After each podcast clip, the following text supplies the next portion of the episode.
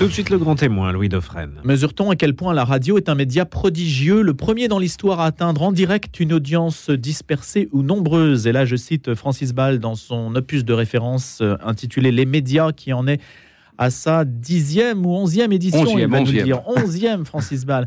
Cela reste vrai, mais ce média, qui est aussi évidemment le vôtre, puisque vous nous écoutez en ce moment, est aussi soumis à une concurrence très rude, hein, celle des nouveaux médias qui, depuis une vingtaine d'années, cannibalisent notre temps disponible, le rétrécissent, l'étiolent, mais aussi peut-être étendent aussi le pouvoir de la radio à d'autres types de supports. Il faut se battre pour que le petit troupeau que vous représentez, vous de l'autre côté du poste, se maintienne et augmente. On le sait, c'est pour ça qu'il y a un radiodon en ce moment qui va vous solliciter. Les médias traditionnels peinent face à, des médias émergents qui ont une logique un peu de franc-tireur. Et puis aussi le rapport à l'outil qui évolue. Peut-on faire confiance aux médias alors que la démocratisation de ces outils de captation, de diffusion de l'information fait que chacun peut, peu ou prou, devenir son propre média avec toutes les dérives que cela engendre Aussi les avantages peut-on reconnaître? Voilà, c'est une question récurrente. Peut-on faire confiance aux médias? On va également la poser à Francis Ball. Et puis, on n'hésite pas non plus à vous interroger au cours de ce Radio-Don sur ce que représente Radio Notre-Dame. On posera aussi la question à- à Francis Ball. Vous aurez l'occasion de prendre la parole euh, au cours du week-end, en particulier entre 8h et 10h dimanche matin, si vous êtes euh, présent à nous écouter. Bonjour Francis Ball. Bonjour. Philosophe, ancien membre du CSA, on l'a rappelé. Et tout à l'heure, en vous présentant. Devenu l'Ar- l'ARCOM. Voilà, devenu l'ARCOM, faut-il le préciser. Vous êtes à vous seul, j'allais dire, une haute autorité universitaire sur cette réalité médiatique. Est-ce qu'on peut déjà avoir votre point de vue sur bah, une radio comme la nôtre, qui existe depuis euh, Monseigneur Jean-Marie Lustigean en 81 Oui, depuis déjà 1981, vous avez raison. Ça fait déjà très très longtemps. Mais il ne faut pas oublier que la radio a toujours été un pionnier dans le domaine de l'information. La radio, c'est elle qui a véritablement libéralisé la, la parole euh, lorsque la bande FM est apparue, c'est-à-dire lorsque véritablement Radio Notre-Dame a, pu naître. Et il ne faut pas oublier que elle a toujours été euh, à, la, pointe du, combat pour la liberté d'informer. Euh, elle donne la parole ce que ne pouvait pas faire évidemment euh, la presse imprimée, comme on dit aujourd'hui, ou la presse écrite, comme vous voulez, parce que elle, se contente de publier et après les avoir sélectionnés les courriers qu'elle reçoit. Euh, la télévision, évidemment, jusqu'à une époque récente, était quand même un média assez massif, très rare. Il y avait euh, deux, trois chaînes, sans plus. Et par conséquent, la, radio a été la première à véritablement ouvrir la voie vers euh, l'accès à la parole. Elle est allée partout et elle donne la parole à tout le monde. Par conséquent, elle a une spécificité dans le combat pour la liberté d'informer, pour la liberté d'être informé, pour le droit de, savoir, au fond, c'est-à-dire pour ne pas oubli- oublier quand même euh, euh, dans le droit fil de ce que demande la démocratie, c'est-à-dire des citoyens qui soient éclairés et qui soient bien informés. Donc la radio a une place tout à fait, tout à fait particulière dans le monde des médias et je ne dirais pas de, de moins en moins, mais de plus en plus. Ce ne sont pas les réseaux sociaux, ce ne sont pas les chaînes d'infos, euh, de- les chaînes de télévision euh, d'infos continues qui lui font véritablement concurrence. Alors, qu'est-ce qui fait concurrence à la radio? Parce que les audiences, quand même, en 20 ans, si on regarde les Écoutez, grosses radios, J'oserais presque été dire- quand même. hein. J'oserais presque dire rien, parce que les, les médias d'information progressent ensemble ou ils régressent ensemble. Quand il y en a un qui progresse, tous les autres en bénéficient. Lorsqu'il y en a un qui s'effondre, ce qui serait tragiquement le, cas, c'est ce qu'on nous annonce, en tout cas, de la presse imprimée, de la presse quotidienne, régionale ou nationale, c'est une catastrophe, je dois dire, pour les autres. Parce, qu'il y a parce que les, les médias, vous le savez, euh, puisque vous êtes journaliste, les médias se rendent des services les uns aux autres. Ils s'imitent et quand l'un traite un sujet, les autres, évidemment, réfléchissent d'abord pour savoir si ce sujet est important et ensuite, euh, une fois que la, brèche est ouverte, ils foncent dans cette brèche. Par conséquent, il ne faut pas croire que euh, les, les, les organes d'information, les médias euh, imprimés, audiovisuels ou en ligne se font concurrence, ils progressent et ils régressent ensemble. Pourtant, Francis Ball, on a l'impression que cette solidarité médiatique trouve des limites quand certains demandent la privatisation, par exemple, du service public de l'information, estimant que celui-ci est monocolore et ne représente pas la totalité des Français qui payent par l'impôt. Bon, écoutez, euh, c'est un, un instrument de pluralisme quand même, parce qu'il est important qu'au fond, euh, il y ait un secteur public, des chaînes publiques, à côté des, chaînes privées. Lorsque seules les chaînes privées existaient aux, aux États-Unis euh, dans les années 60, euh, les, congressistes et les parlementaires américains euh, se sont dit qu'après tout, il était important de soustraire à, la logique du marché une partie de la télévision. Et c'est là qu'est née la, télévision publique, qui continue évidemment aujourd'hui à progresser, sur le terrain notamment euh, de l'information, sur le terrain notamment de, des émissions pour les enfants, et les autres chaînes privées inévitablement ont progressé sur les deux terrains de l'information et des programmes pour les enfants, qui ont été la particularité, la singularité des chaînes publiques aux États-Unis. Donc, euh, euh, l'éternel, le, débat est éternel entre les chaînes publiques et les chaînes privées. Euh, les chaînes publiques, évidemment, sont inévitablement contestées par les chaînes privées parce qu'elles, parce que pas tout à fait à tort d'ailleurs, elles considèrent ces chaînes privées que les chaînes publiques bénéficient de d'avantages qu'elles n'ont pas, mais au fond, euh, on se satisfait très bien partout, dans toutes les grandes démocraties, de cette coexistence. Et partout, euh, les chaînes privées sont mises à l'index, sont contestées, mais après tout, euh, la critique est salutaire, si ce n'est pas un esprit systématique de critique. Sur un modèle, euh, Francis Ball, sur un modèle original comme le nôtre qui consiste à vivre des dons, ça, c'est quand même assez peu répandu. C'est généralement la publicité ou la subvention? C'est la publicité ou l'argent public. Et euh, les dons, euh, ben, les dons, évidemment, c'est le, cas de c'est le cas d'associations, c'est le cas d'un régime tout à fait tout à fait spécifique, mais ça vous confère quand même une indépendance certaine, mais en même temps une, vous avez besoin de la confiance de vos, auditeurs. Car si vous perdez la confiance de vos auditeurs, évidemment, les dons vont s'en sentir. Les dons euh, vont diminuer, ce qui est tout à fait naturel. Et normalement, c'est un système hyper capitaliste dans la mesure où vous avez une rencontre entre l'offre et la demande qui est immédiate. Il y a toujours une rencontre entre il y a toujours une rencontre entre ceux qui parlent et ceux qui reçoivent cette parole. Parce que si véritablement euh, les, les, chaînes publiques s'effondraient, vous êtes sûr qu'il y aurait au Parlement euh, une protestation parfaitement légitime, parfaitement justifiée pour critiquer euh, l'argent public dont ces chaînes publiques bénéficient. Donc, euh, euh, il y a toujours un verdict. Si vous perdez vos auditeurs, vous allez perdre vos dons. Si vous perdez vos auditeurs quand vous, êtes une chaîne financée par la publicité, les annonceurs, évidemment, n'iront pas vers cette chaîne, vers cette station. Est-ce qu'il y a un clivage, Francis Ball, générationnel très important? Alors, France Inter est la première radio d'information hein, en, France. Euh, longtemps, c'était RTL, hein, donc France Inter, semble-t-il, aujourd'hui passe devant. Oui, il y a un tassement. Légèrement. Légèrement. Donc, mais... alors, euh, chaque fois, ça se tient toujours. Hein, oui, les grandes radios se tiennent. Mais le, le, principe, c'est plutôt une question d'âge, en fait. À partir de quel âge écoute-t-on la radio? Il semblerait qu'avant 40 ans, bah, on écoute peu la radio. Est-ce que c'est vrai? Euh, Non, parce qu'on ne l'écoute pas de la même façon on l'écoute, euh, on l'écoute dans ses, euh, à travers des supports qui ne sont pas, qui ne sont pas forcément le récepteur de, radio, le récepteur de, de, transistor ou celui qu'on branche euh, à la maison. On l'écoute sur son iPhone, on l'écoute autrement. Donc on ne sait pas qu'on écoute la radio. Mais on finit toujours par écouter la radio. Et la radio reste quand même, un, sur le terrain de l'information, un média leader.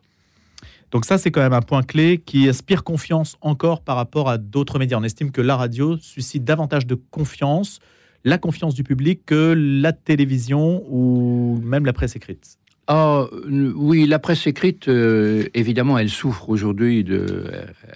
Elle, traverse incontestablement une crise, mais il ne faut pas oublier que le média imprimé euh, reste quand même un média qui est le, chef de file le premier de cordée parmi les autres médias. Car malgré tout, euh, lorsque vous avez à, savoir de quel sujet vous allez parler, qu'est-ce que vous allez faire? Vous allez regarder quand même les journaux, le matin ou le soir. Et c'est par rapport à ces journaux imprimés qui, qui, qui par conséquent suscitent beaucoup plus d'attention, beaucoup plus de réflexion. Un journal lorsque vous êtes journaliste et que vous avez à, déterminer votre, votre agenda, votre ordre du jour euh, à la radio ou à la télévision, ben, un journal imprimé, euh, vous avez un crayon et vous soulignez les, choses importantes. Et c'est incontestablement, quoi qu'on en dise, toujours un média indispensable. C'est d'ailleurs la raison pour laquelle il faut véritablement tout faire par des franchises, par des, par des avantages divers, protéger la presse que l'on dit imprimée que l'on dit, qui elle est écrite. Donc continuez à la subventionner. Écoutez, Elle est très appelez ça, appelez ça subvention si vous Oui. voulez, Mm. Ça- mais il faut l'aider, il faut lui créer un, un environnement tel que véritablement elle ne sombre pas. Car partout où la, où la presse imprimée est en difficulté, les autres également en souffrent sur le terrain de l'information. Parce qu'il ne faut pas oublier que l'information coûte cher. Et que l'information écrite, je dis bien écrite, Mm. Celle que l'on imprime, est celle qui suscite le plus de réactions et qui par conséquent euh, euh, inspire le mieux les autres médias d'information. Un mot sur la, la reprise euh, de l'actif presse de Lagardère, de la valorisation des médias, Francis Ball. Est-ce que vous avez... ce, euh, ce terme de valorisation est quand même un tout petit peu polémique. Vous Oui, non, bah, écoutez, je- oui. Non, non, mais vous êtes C'est un raccourci de ma donc part. Vous, donc vous faites, vous, vous devez faire montre d'impartialité. Voilà. Bon, Alors, Vincent groupe- Bolloré a-t-il changé le Écoutez, visage des médias Il y, a des groupes. C'est important qu'il y ait quand même des groupes. Hmm. C'est important qu'il y ait quand même euh, des mécènes, en quelque sorte, qui consentent à. Parce qu'ils estiment que c'est un rôle euh, civique qu'ils doivent assumer, euh, qui consacrent par conséquent leur argent, parfois à en perdre.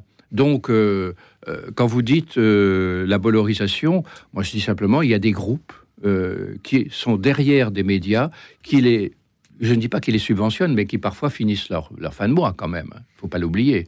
Et par conséquent, plus des groupes importants, ayant les moyens, euh, donnent à des rédactions les moyens de faire leur métier aussi bien que possible, moi, ça ne, me, ça ne me déplaît pas du tout. Et au fond, le pluralisme, c'est quand même ça. C'est qu'il y ait plusieurs groupes et que, et que surtout, on ne tombe pas dans un monopole. Je ne me suis pas battu contre le monopole public euh, jusqu'en 82 pour tomber dans des monopoles privés. Et lorsque je vois les privés aller sur le terrain des médias, évidemment, je me dis qu'ils ont peut-être des arrière-pensées. Mais de toute façon, euh, ils se trompent. Parce que si véritablement ils ont des arrière-pensées, s'ils estiment que leurs idées, leurs convictions ou leur idéologie va, va mieux passer euh, à travers leurs médias, ben, qu'est-ce qui va se passer? C'est que, les médias euh, dont ils sont les propriétaires ou les actionnaires vont perdre leur crédit. Et s'ils perdent leur, leur crédit, ça veut dire quoi? Ça veut dire qu'ils perdent la confiance de leurs auditeurs ou de leurs téléspectateurs. Ça veut dire que les auditeurs et les, téléspectateurs vont fuir. Par conséquent, ils auront, ils, ils auront investi à perte. Ils auront perdu leur argent. Car ce qui compte avant tout, c'est que la relation triangulaire entre les entrepreneurs, les journalistes et le public, cette relation triangulaire euh, soit une relation de confiance réciproque. Il faut absolument que les rédactions aient confiance dans leur entrepreneur, que l'entrepreneur ait confiance évidemment dans leurs journalistes, et que les journalistes acquièrent, et ça c'est leur, leur rôle, c'est leur mission, la confiance de ceux auxquels ils s'adressent. Alors cette confiance, évidemment, elle repose sur deux choses. Ou bien vous êtes indépendant et vous êtes impartial, et on vous reprochera d'avoir de temps en temps des biais parce que vous avez inévitablement, inconsciemment, sans l'avoir voulu, euh, euh, été prisonnier de vos propres convictions. Ou alors, si vous avez des convictions, eh bien, on vous demande de ne pas les mettre dans la poche, de, ne- de ne pas les cacher. Hmm. Par conséquent, rien n'est pire que de se dire indépendant quand on veut faire passer subrepticement en passager clandestin des convictions qu'on n'avoue pas.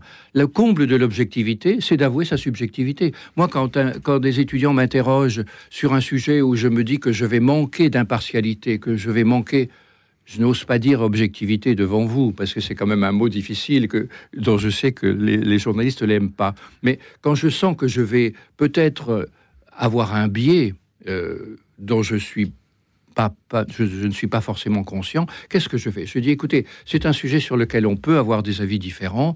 Alors, le mien est peut-être commandé par des convictions euh, que vous n'avez pas à connaître, mais euh, je risque par conséquent de manquer de, d'impartialité. Mais il faut l'avouer. Le tout, c'est de le Le savoir. comble, le comble de l'objectivité, c'est, c'est d'avouer sa subjectivité. Il y a des sujets sur lesquels je ne peux pas avoir une véritable impartialité.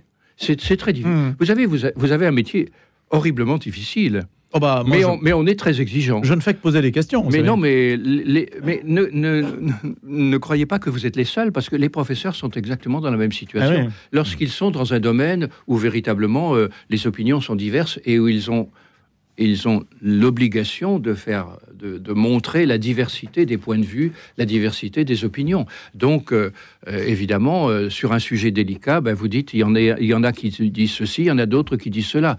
Je prends le sujet, par exemple, sur lequel j'ai été souvent interrogé, est-ce qu'il faut légaliser les, drogues dures ou les, drogues douces? Ben, Écoutez, franchement, quand, quand je sais qu'évidemment, les trois quarts de ceux que j'ai devant moi, euh, n'ont pas forcément été toujours exempts de cette fréquentation des drogues douces, je prends des précautions.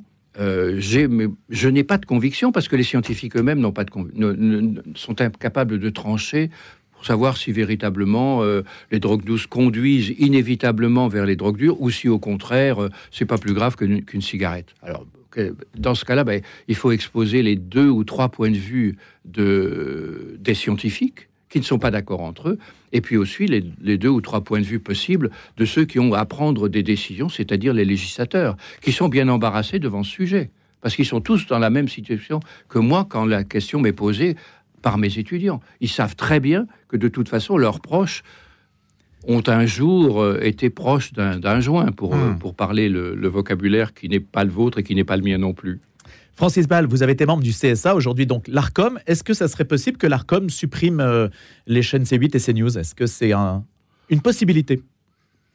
Je vois mal comment il pourrait, il pourrait supprimer une, une chaîne de télévision euh, qui reçoit euh, l'assentiment d'une partie de nos concitoyens. si véritablement il y a des manquements aux obligations qui ont été signées... Il y en a eu avec des amendes. Ben, il y, a, des amendes. Ben, de toute façon, le CSA ne cesse d'infliger des amendes. Le, CSA, la vocation de l'ARCOM est de surveiller en permanence, et c'est ce qu'ils font, c'est ce, ce que le CSA a toujours fait, surveiller en permanence ce que font les stations de radio et les chaînes de télévision. Et lorsqu'il y a des manquements aux obligations qui ont été acceptées par les, par les éditeurs, euh, évidemment, euh, c'est normalement ces manquements sont, sanctionnés. Et là, euh, concrètement, euh, il ne faut pas quand même vouloir transformer. Supprimer, ça veut dire ne pas renouveler les fréquences en, bah, il ne faut pas transformer quand même l'ARCOM en, tribunal de l'opinion. C'est-à-dire hmm. que véritablement, il ne, faudrait, il ne faudrait surtout pas. Alors ça, ce serait véritablement coupable, et je suis, je suis convaincu qu'ils ne le feront pas. il ne faut pas interdire, sanctionner euh, abusivement par la suppression d'une autorisation de fréquence une chaîne sous prétexte que son opinion ne plaît pas, fût-ce à la majorité de ceux qui sont membres du, de l'ARCOM. Auriez-vous souscrit, Francis Ball, auriez-vous souscrit au fait que des médias russes ne puissent pas donc euh, émettre euh, en zone occidentale ou en France à cause de la guerre en Ukraine? Est-ce que vous auriez censuré Arte ou pas? Euh, Arte, RT, euh, pardon. Oh là, oh Désolé pour la. Arte, ce serait. Je suis passé de l'Allemagne à la Russie. Oui, là, véritablement, le lapsus. Bah, il n'est pas révélateur. mais... Le lapsus, mais c'est la question qui me venait à, l'esprit. Il n'est pas révélateur. Mais non, mais je, pense qu'il n'est véritablement pas révélateur en ce qui vous concerne. Euh, là, je, crois qu'il faudrait, il faudrait regarder véritablement le dossier. Il faudrait véritablement regarder si. il faut quand même pas oublier que nous, sommes, nous ne sommes pas en guerre officiellement. Mais nous sommes solidaires quand même de ceux qui ont été envahis.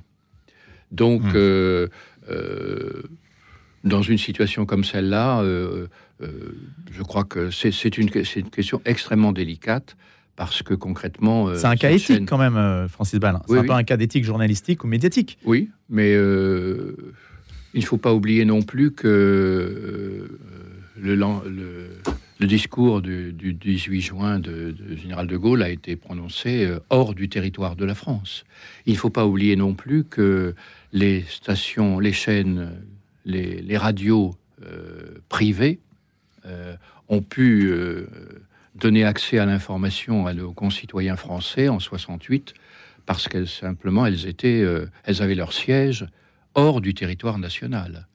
Donc il faut se méfier de de, couper l'antenne à des stations dont le siège est hors du territoire national.